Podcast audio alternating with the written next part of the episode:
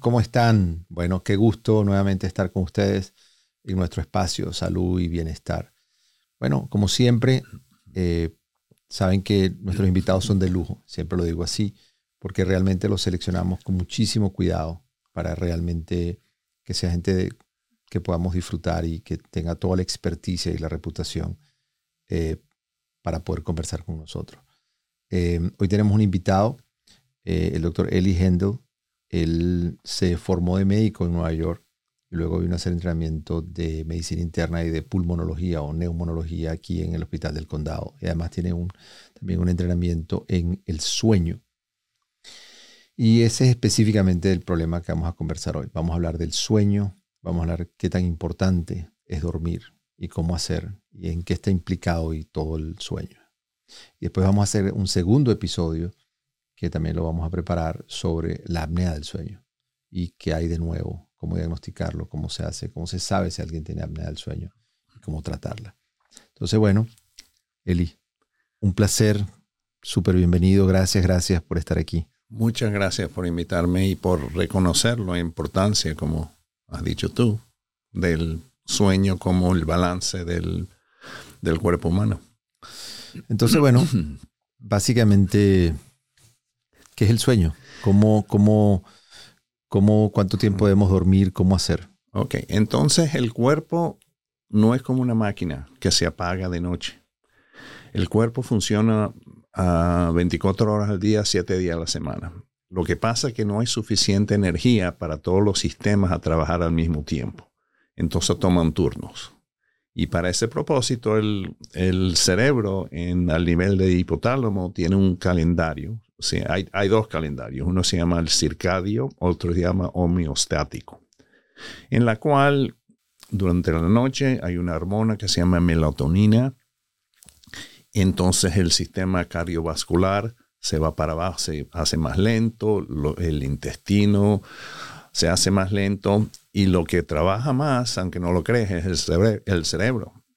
El sistema inmune se pone y las hormonas de crecimiento el crecimiento y el reparación ocurre de noche. Tal como cuando tú vas en la autopista a las 2 de la mañana y ves la gente trabajando en las autopistas cuando no se usan, el cuerpo humano es la misma cosa. y también la memoria, la consolidación de la memoria y la desensitización a las emociones ocurre de noche. Entonces, el sueño, la etapa de dormir, Ah, está dividido en diferentes fases. Y hay una fase que se llama REM, Rapid Eye Movements, ah, movimientos de ojos rápidos. Y hay tres que son non-REM. Las de non-REM son más estables, parasimpatéticos, el corazón lento, la, presión más baja. Y están divididos entre non-REM 1, 2 y 3. Y la REM, y van todos en ciclos para uno tener lo suficiente en todos los ciclos, tiene que pasar continuidad de todos los. Entonces, bueno, definitivamente, como uno siempre lo ha pensado, que el sueño es reparador. Definitivamente hay que, durante el sueño se, se repara y se restablecen muchas cosas del, del, del cuerpo. Entonces, estas etapas, para tenerlos en formas sencillas, eh, ¿cuánto tiempo duran? ¿Cuánto debe uno dormir para tener esta secuencia? ¿Cuánto es lo mínimo que duran estas etapas? ¿Cómo pasa de esa etapa superficial a ese sueño profundo? Sí. el, la REM generalmente es 20% de toda la noche, pero no viene todo en una sola plano. La primera etapa del REM viene una hora y media después que uno se pone a dormir.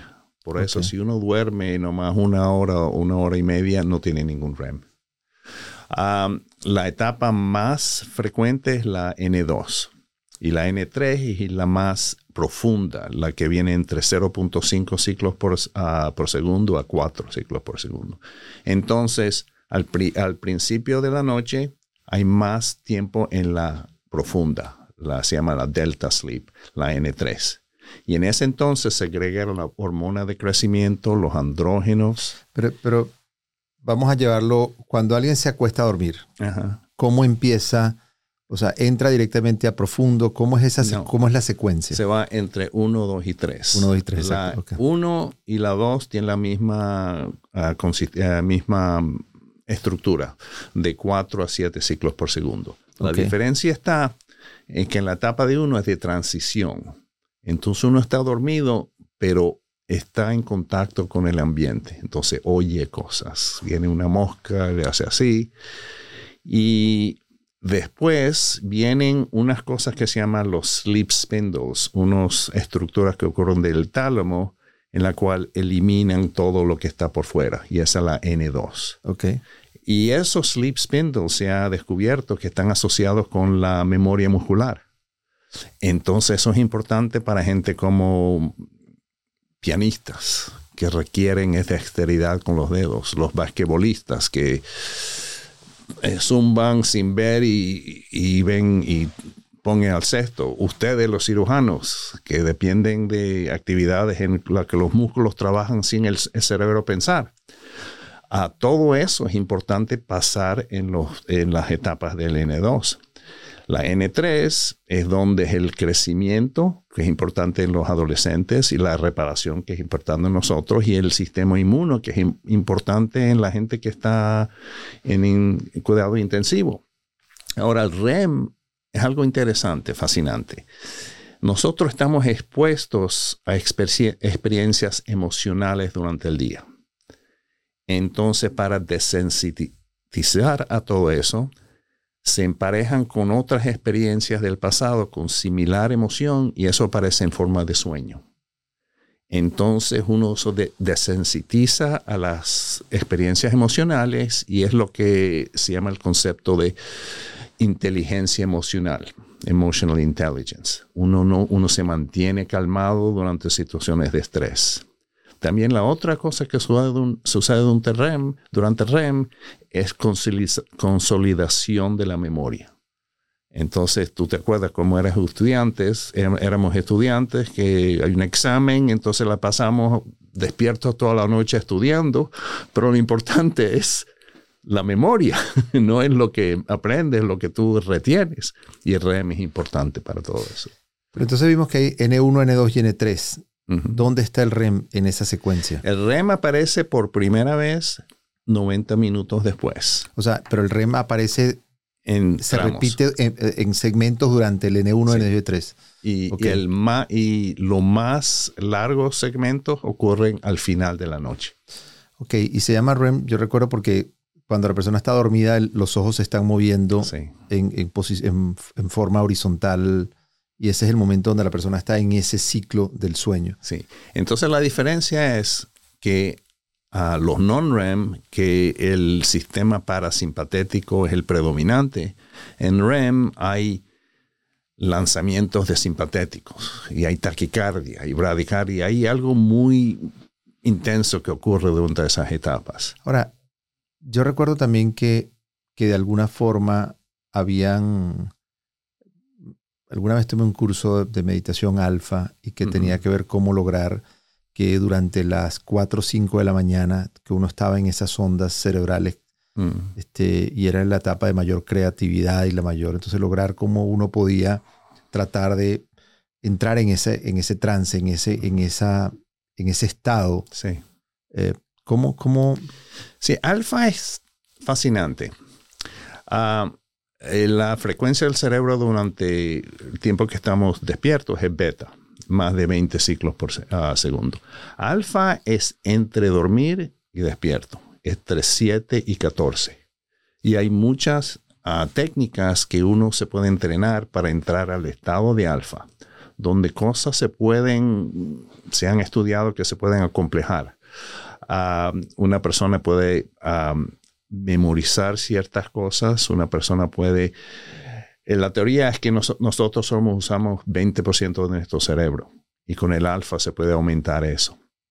Entonces hay técnicas en cuanto uno se puede ah, eh, bajar la frecuencia del cerebro al alfa, de entre 7 y 14. Hay biofeedback, en la cual uno se conectan ciertos ah, aparatos que hacen sonidos, que le, dan uno la señal cuando entra al alfa. Ah, yo me acuerdo tomando un curso en la cual nos estaban entrenados que imaginamos nuestro lugar donde nadie va, nadie va entramos en un elevador que empieza el piso, el piso número 10 y vamos al bajo. Y cuando vamos al primer, estamos en el alfa. Entonces hay muchas técnicas. Para tratar de bajar esa, esa frecuencia. y evidentemente tiene que ver con meditación, tiene que ver con ese estado de lograr. Y dicen que además el cerebro, de alguna forma, probablemente es porque está, cuando estás despertando empiezas a superficializarte, pero no, no te has despertado y estás en ese momento alfa que dicen que por eso era bueno despertarse en la mañana y estudiar a las 4 de la mañana y no trasnocharse, sino que era mejor pararse en la mañana durante esa época. La, la mañana la más productiva, por razones más que esa. También el cortisol sube súbitamente en la mañana. Empieza a subir al final de la noche, sube y la melatonina baja. La, la melatonina es eliminada por, porque es sensitiva a la luz. El, el, retinotalámico Ah, de los nervios transmite la luz y la glándula pineal del cerebro ya no produce la melatonina. ¿Qué tema tan, qué tema tan apasionante, ¿no? Ahora cada día definitivamente el sueño está más implicado en hasta para perder peso, dicen que hay que dormir. Bueno, hay consecuencias de ah, disrupción en el sueño. Una que se ha probado es resistencia a la leptina. Leptina es una hormona que le da a uno saciación, que tiene sensación la, de la, sensación del hambre. Del hambre. Está en las células ah, grasosas. Entonces uno le da la señal, el cerebro le da a uno la señal, ya comiste suficiente, ya no necesitas comer más. Entonces la resistencia a esa hormona produce que la gente coma más y se hace más obesos. Eh, se ha probado que la gente que tiene apnea de, sueño que no está tratada ganan más peso. Empiezan con obesidad, pero se hacen peor. También la resistencia a la insulina se produce por disruption en, uh, en, uh, en sleep. Entonces hay que dormir para bajar de peso. Hay, hay que dormir.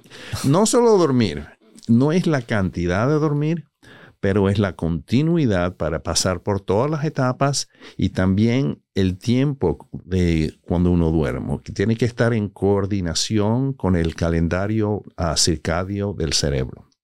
Si uno empareja el comportamiento con el calendario interno del cerebro, esa es la, bueno, la respuesta para la salud y el bienestar. ¿Y cómo es? O sea, ahora vamos a, vamos a entender cómo hacer para para sincronizar. Porque la gente decía a veces que uno va en un taxi y se queda dormido 10, 15 minutos y que se despierta mucho mejor que si se acuesta a dormir una siesta y después uno se despierta como cansado por como que no descansó. Entonces posiblemente porque no pasó o no llegó a poder realmente disfrutar de las etapas completas del sueño. Entonces vamos a hablar de eso, esas interrupciones del sueño. Yo a veces siempre digo, yo trato de aprovechar y si voy en el carro trato yo no manejar y me quedo dormido, yo apenas me monto un avión me quedo dormido, o sea, trato de aprovechar esos segmentos para poder dormir, pero evidentemente no estoy entrando en el REM porque no estoy logrando eh, tomar sueños profundos. No, es bueno tomar siestas para entrar al REM. Las mejores siestas son las que son menos de media hora. Si uno pasa más de media hora, hay lo que se llama sleep inertia, inercia de dormir. Y uno se despierta, pero no está bien despierto. Y eso es importante a, los pacientes que veo yo que trabajan y durante el lunch se van al carro, se toman una siesta, pero después nomás tienen una hora de break y tienen que entrar al trabajo y están alertes. Entonces uno no quiere tener la sleep inertia. Las e, etapas de REM y la, Vamos otra vez a Entonces, ¿cuánto debe ser la siesta? Menos de media hora. Menos de media hora. Y generalmente en el en el medio del día cuando hay un dip en el sistema circadio. Entonces la cortisona sube, baja un poco hacia los 2 o 4 de la tarde y después sube otra vez y baja súbitamente al, en la, a las 7, a las 8 de la noche. Entonces, ¿a qué horas es que uno tiene que tomar la siesta? A las 2 o 3. La tradición de los latinos de tomar la siesta, que tienen los lonches de, se van a la casa para lonchar de las 12 y entras al trabajo a las 4 y toman la siesta. Eso es lo más saludable. Entonces los españoles tenían toda la razón. Eso tenían toda Hay que hacer, pero es media hora nada más. Bueno. ¿Sabes qué? Los que más aprecian todo lo que estamos hablando, incluyendo las siestas, son los atletas. Yo he visto una entrevista con... Um, vamos a hacer un corte, un minutico y vamos a volver a este tema tan interesante de la siesta y que tiene que ser menos de media, media hora. Bueno, amigos, como saben, eh, estamos conversando con el doctor Eli Hendel, eh, pulmonólogo, neumonólogo, además experto eh, en el tema del sueño. Súper, súper interesante esta entrevista.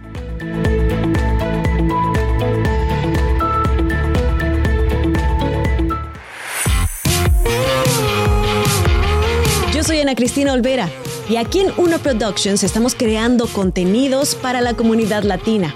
Yo te invito al podcast Habitantes del Futuro, en donde analizamos temas de ciencia, tecnología e innovación para demostrar que los hispanos y los latinos estamos participando como generación en la tecnología y la ciencia que cambiará la era de los habitantes del futuro. Búscanos en tu plataforma favorita.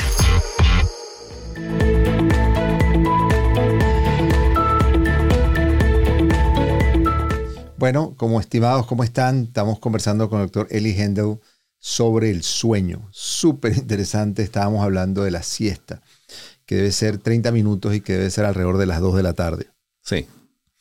Y estabas conversando sobre por qué era importante para los atletas. Ah, el performance. Se ha probado en estudios de ah, actividad maximal y submaximal. Maximal es en la ergómetro por 20 minutos, submaximal 40 minutos. que hay diferencias en lo que hacen ellos. Ah, yo he visto una entrevista con Nash, que era eh, con el equipo de Arizona, es un coach ahora que él tomaba siestas en el medio del día, en ese en esa, ah, tiempo, porque ellos ah, juegan de noche cuando empieza a bajar su ciclo circadio y la cortisola empieza a bajar. los atletas no quieren perder esa oportunidad cuando les sale la hormona de crecimiento y los andrógenos y también los, ah, el, como te dije, el sleep spindles, que es la memoria muscular. Yo he visto una entrevista con Oscar de la Hoya, que cuando él entrenaba para una pelea, se iba a Arrowhead, ahí se encerraba y todo era controlado. No solo cuando lo que comía, pero a la hora que comía y la hora que iba a dormir y la hora que se iba a despertar. Lo más productivo era, como dices tú, a las 5 de la mañana, a las 6 de la mañana y una siesta pequeña en el medio del día para poder uno, el evento que ocurre de noche para, tomar. Eh, los peores somos nosotros, los trabajadores de, salud. Sí, no hay forma de, no hay forma ni hora específica de siesta. No, y te acuerdas cuando éramos internos, cada tercera noche despierto de 36 horas y admisiones, gente bien enferma y uno tiene que pensar y tiene que presentar a su profesor. Claro. Totalmente. Yo veo pacientes que son enfermeras y trabajan de turno de noche y en vez de irse a la casa a dormir, no se ponen a hacer cosas caseras, cosas de mamás y piensan que van a recuperar todo en los días libres, pero el cerebro se confunde. El cerebro tiene su calendario y uno está comportándose de manera que está diferente del calendario y eso se traslada en, traduce en forma de fatiga, fatiga crónica. ¿Cuánto tiempo mínimo debería dormir uno? Ah, es diferente de diferentes edades, pero lo de adultos es de 7 a 9 horas. Y eso incluye los viejos, los ancianos. Una, lo que se dice que los ancianos requieren menos dormir, eso no es verdad. Lo que pasa, ellos tienen más disrupción, más disruption, y no entran a las etapas, a las etapas profundas, porque hay más N1, N2, N1, N2, porque se despiertan en el medio y por eso están siempre cansados y, toman, sentados en el sillón y durmiéndose, pero nunca están bien descansados.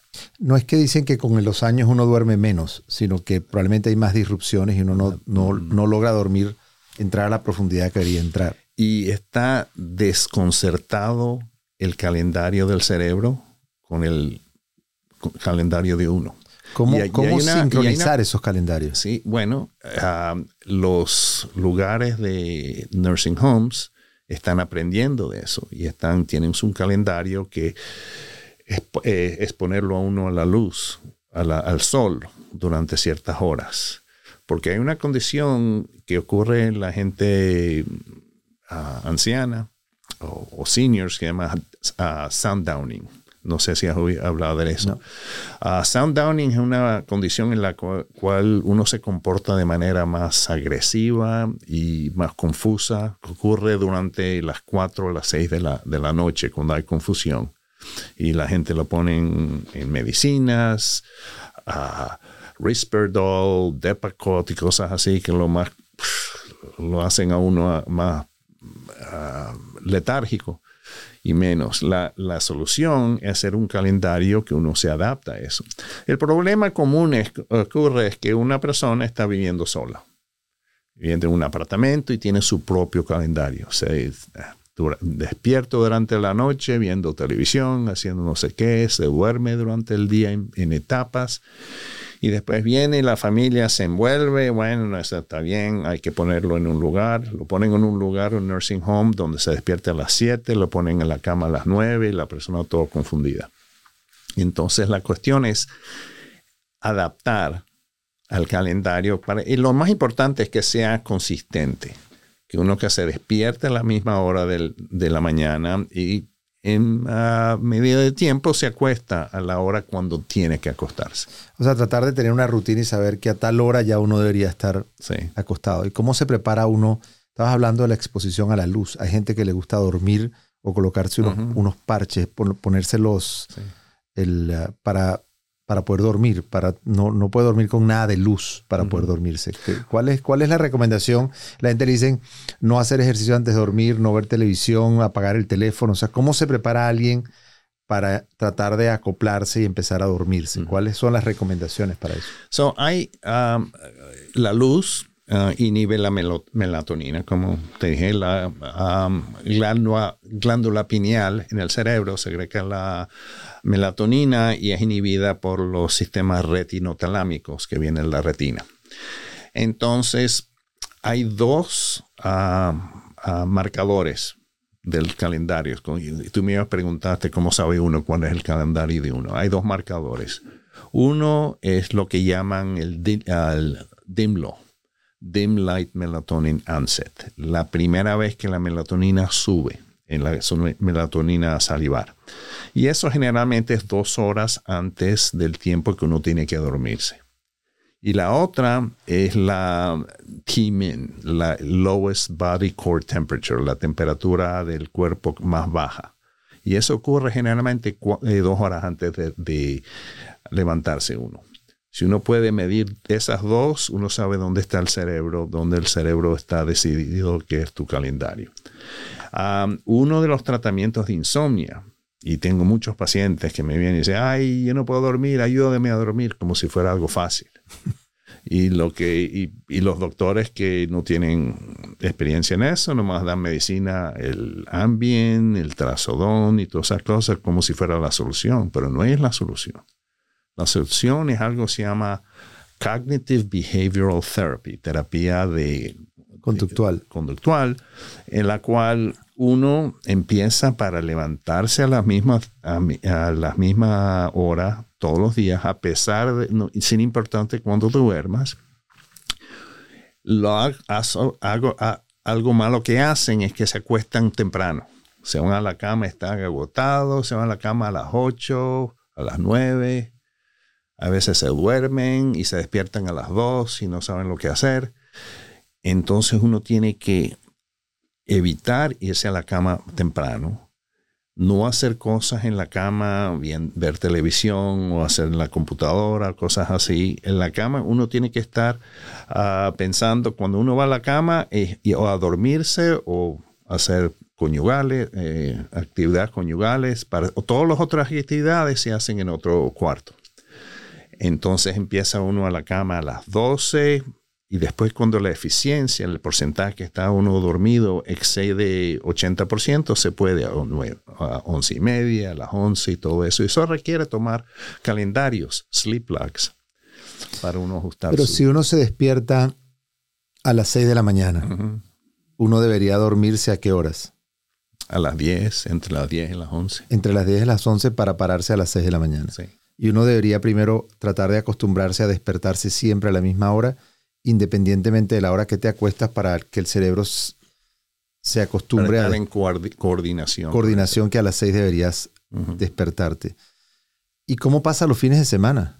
Yo lo que pasa es eso, yo, yo tengo un tema que digo, no sé, yo siempre digo que es mi reloj biológico, que yo me despierto siempre a las seis de la mañana, independientemente de donde esté e independientemente del día de la semana. Yo y a veces mi esposa me dice, bueno, pero si es domingo, ¿por qué te despierta? Le digo, mi cerebro me despierta a las 6 de la mañana, esté donde esté. A veces voy, estoy de viaje en otro sitio y él me despierta a las 6 de la mañana.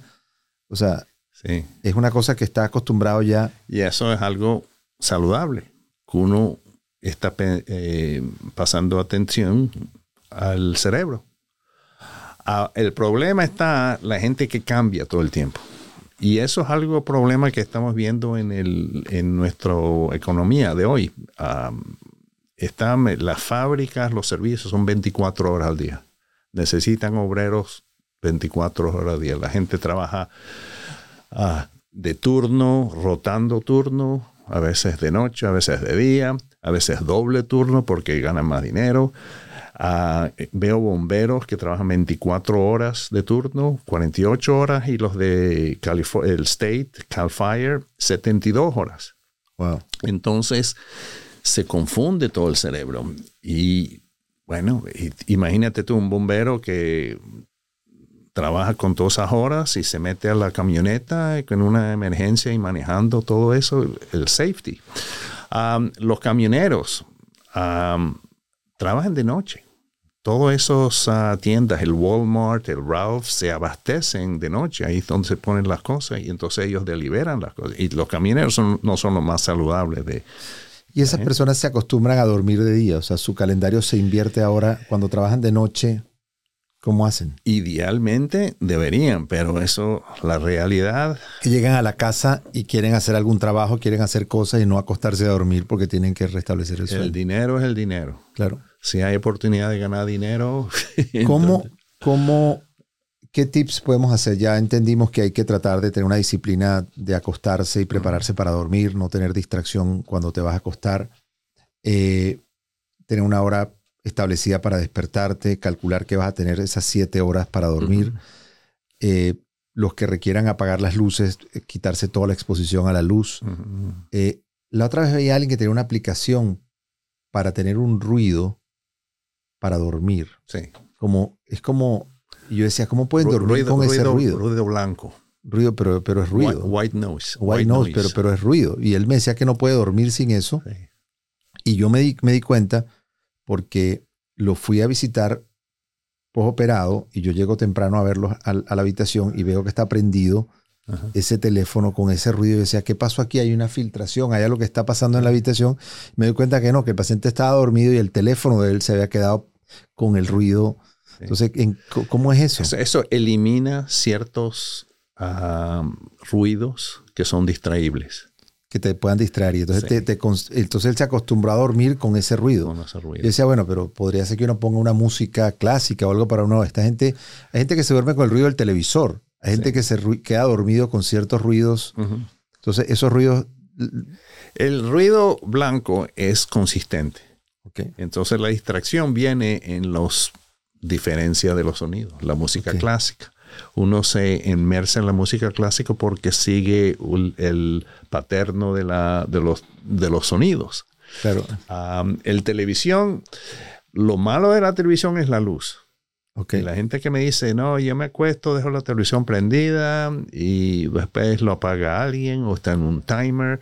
Pero pues yo digo, la luz es lo que disrupt eh, la habilidad de dormirse uno. Ah, la compañía de Apple se hicieron inteligentes y tienen una, ah, un laptop que tiene un filtro de azul que bloquea una de esas. De la, ah, de la, ¿Cómo? Entonces, bueno, hay quienes se duermen con, esta, con este ruido. Lo otro es cómo hay gente que dice tomar melatonina. ¿Cuáles son los productos naturales que la gente puede tomar? Yo recuerdo que mandaban a tomar o a tomar leche con azúcar, porque no sé si alguno de estos aminoácidos penetraba mejor la barrera o el triptófano, cuál era, que tenía que ver con producía sueño. Es decir, ¿qué cosas naturales podemos hacer que pueda producir sueño? Evidentemente, hay gente que le da sueño a la marea alcalina después de haber comido. Porque, bueno, evidentemente, la marea alcalina pues, se, libera, se liberan los, eh, se cambia el, pH de la sangre producto de la, de la, digestión y la gente siempre le da sueño después de haber comido. O sea, ¿hay algo que uno eh, es bueno después de comer, irse a dormir o cuál, cuál, qué, qué, recomendaciones hay en relación a qué comer, qué hacer? Ah, absolutamente no. No.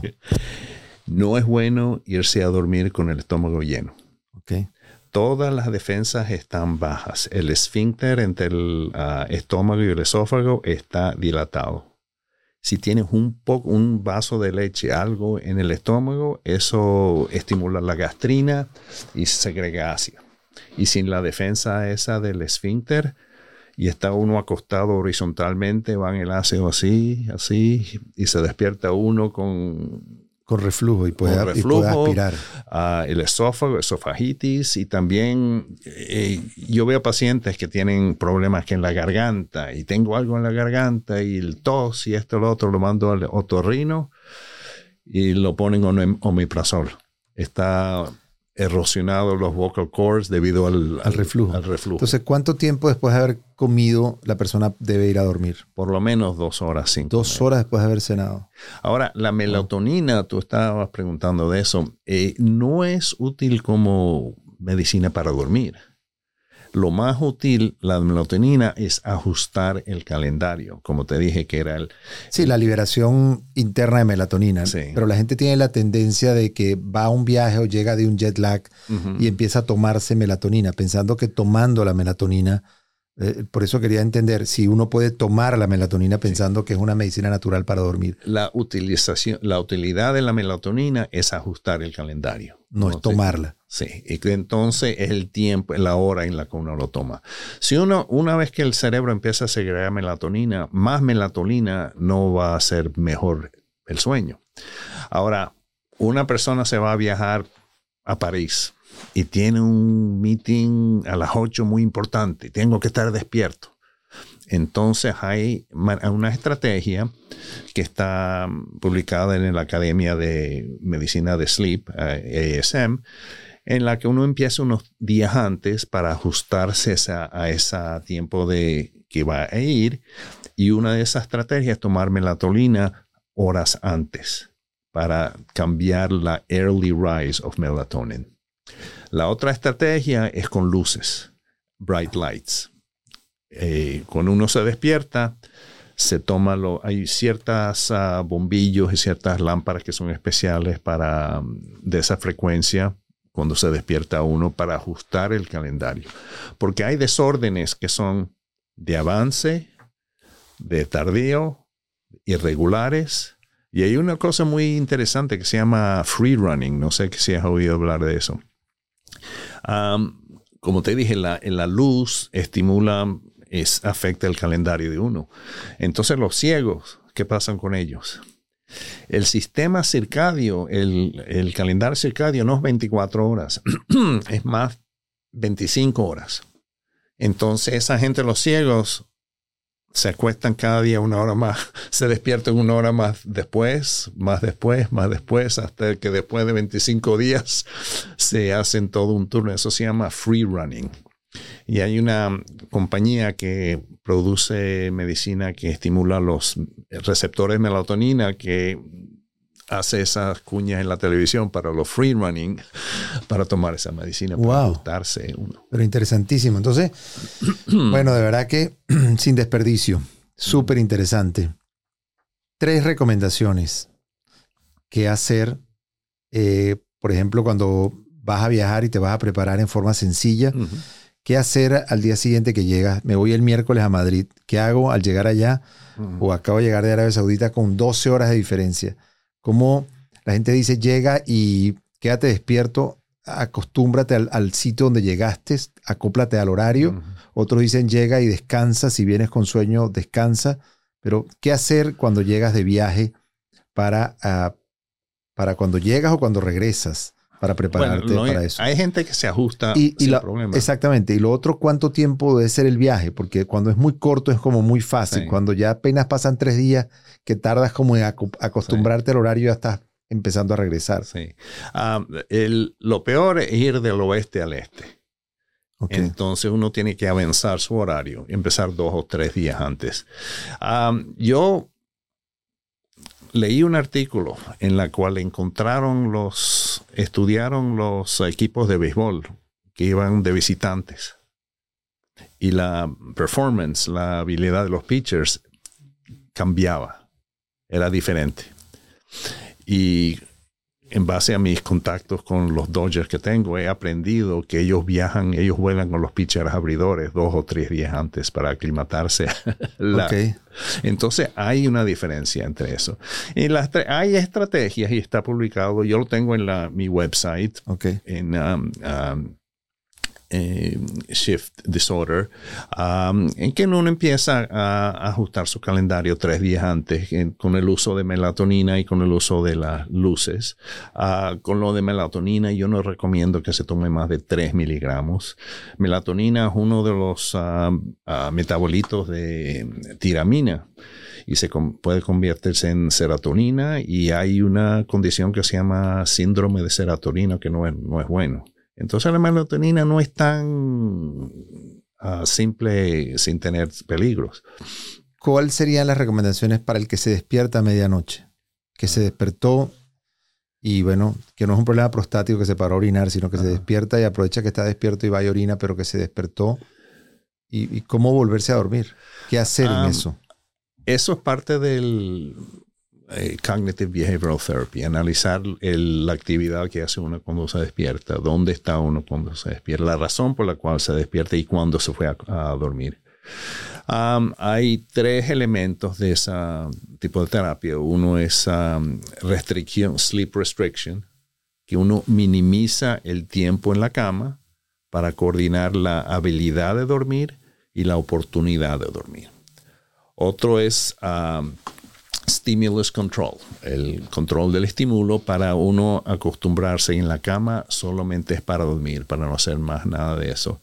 La otra cosa es eliminar actividades que son no conducivas a dormir. Se llama sleep hygiene, higiénica. hay gente que tiene, uno de los ah, paternos que tiene la gente con insomnia es que tienen ciertas ideas catastróficas y se convencen que ellos están designados a ser insomniacos y lo peor le van a suceder.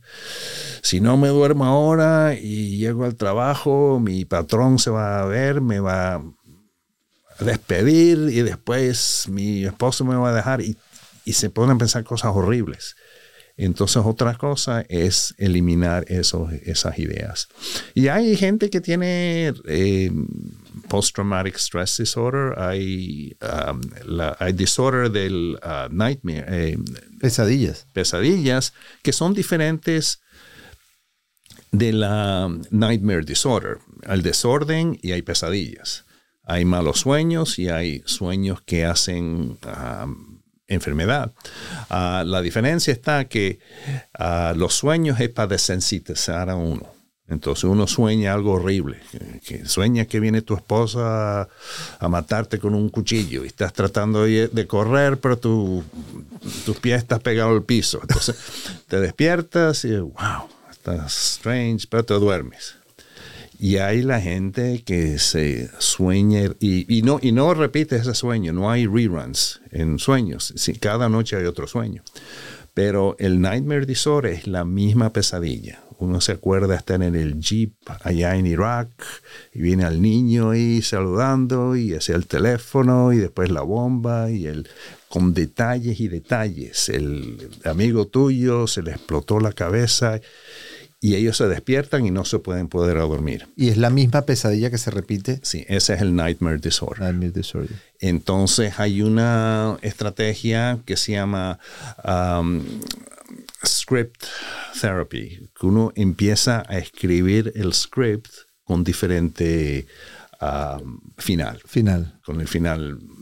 Y eso lo hacen psicólogas. Wow. Entonces lo importante es distinguir pesadillas con desorden de pesadillas que está asociado con uh, post-traumatic stress disorder. Pero la, la, la, las pesadillas, no el disorder, es normal. Es, decir, tú puedes tener eh, pesadillas, como te nightmares. el propósito de los sueños es desensitar a las experiencias emocionales. Entonces la ventaja de estar esa experiencia durante un sueño es que lo haces una manera controlada cuando estás dormido. Porque cuando, cuando estés despierto y después te viene una situación de estrés, no lo pierdes, te mantienes tu compostura. Entonces, es sano tener pesadillas. Sí. Ahora, una cosa que pasa en nuestro cuerpo para protegernos durante esas pesadillas es que el, um, el hipotálamo se, eh, mande una señal, o el PONS creo que es, a la, a la columna dorsal, entonces está uno paralizado. Los únicos músculos que trabajan son el diafragma, porque uno está respirando, y los ojos, porque es rapid eye movement. Pero uno no se puede mover. Hay ciertas aberrancias de eso en la cual uno se despierta en esos momentos y hay una condición que se llama sleep paralysis, que es bien asustador, lo asusta a uno y hay condiciones en cuando el cerebro no da esa señal y uno está moviéndose durante los sueños y, golpeándole a la esposa y, se cae de la cama y fractura la, la cadera. Hay una condición que se llama REM Behavior Disorder en la cual eso puede ocurrir. De verdad que interesantísimo. De verdad que, como siempre decimos, sin desperdicio, como decía mi papá, que era mexicano de lo bueno poco, mm. este, siempre digo que fascinante, fascinante el tema del sueño.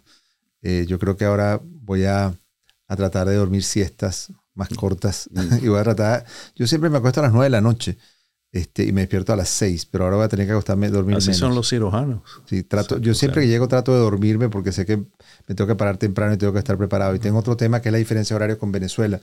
A veces empiezan a llamarme temprano porque hay cuatro horas de diferencia para temas que tengo en, en Caracas. Entonces, ya a las 4 de la mañana son las 8 de la mañana en Venezuela. Entonces, esa diferencia ya también he tratado de acostumbrarme. Pero bueno, de verdad que sin desperdicio van a disfrutar tremendamente el segundo episodio que tiene que ver con sleep apnea. Y seguiremos haciendo todavía preguntas del tema del sueño. Gracias por acompañarnos. Por favor, compártanlo. Salud y Bienestar es producido en los estudios de Uno Productions en Glendale, California. Producido por René Sotelo Dirección, Alberto Arbelo. Coordinadora de producción, Patricia Gasperi. Producción ejecutiva, Luis Medina. Productor asociado, Aleira Tomás. Postproducido por Christian Walter. Edición, Carlos Knight.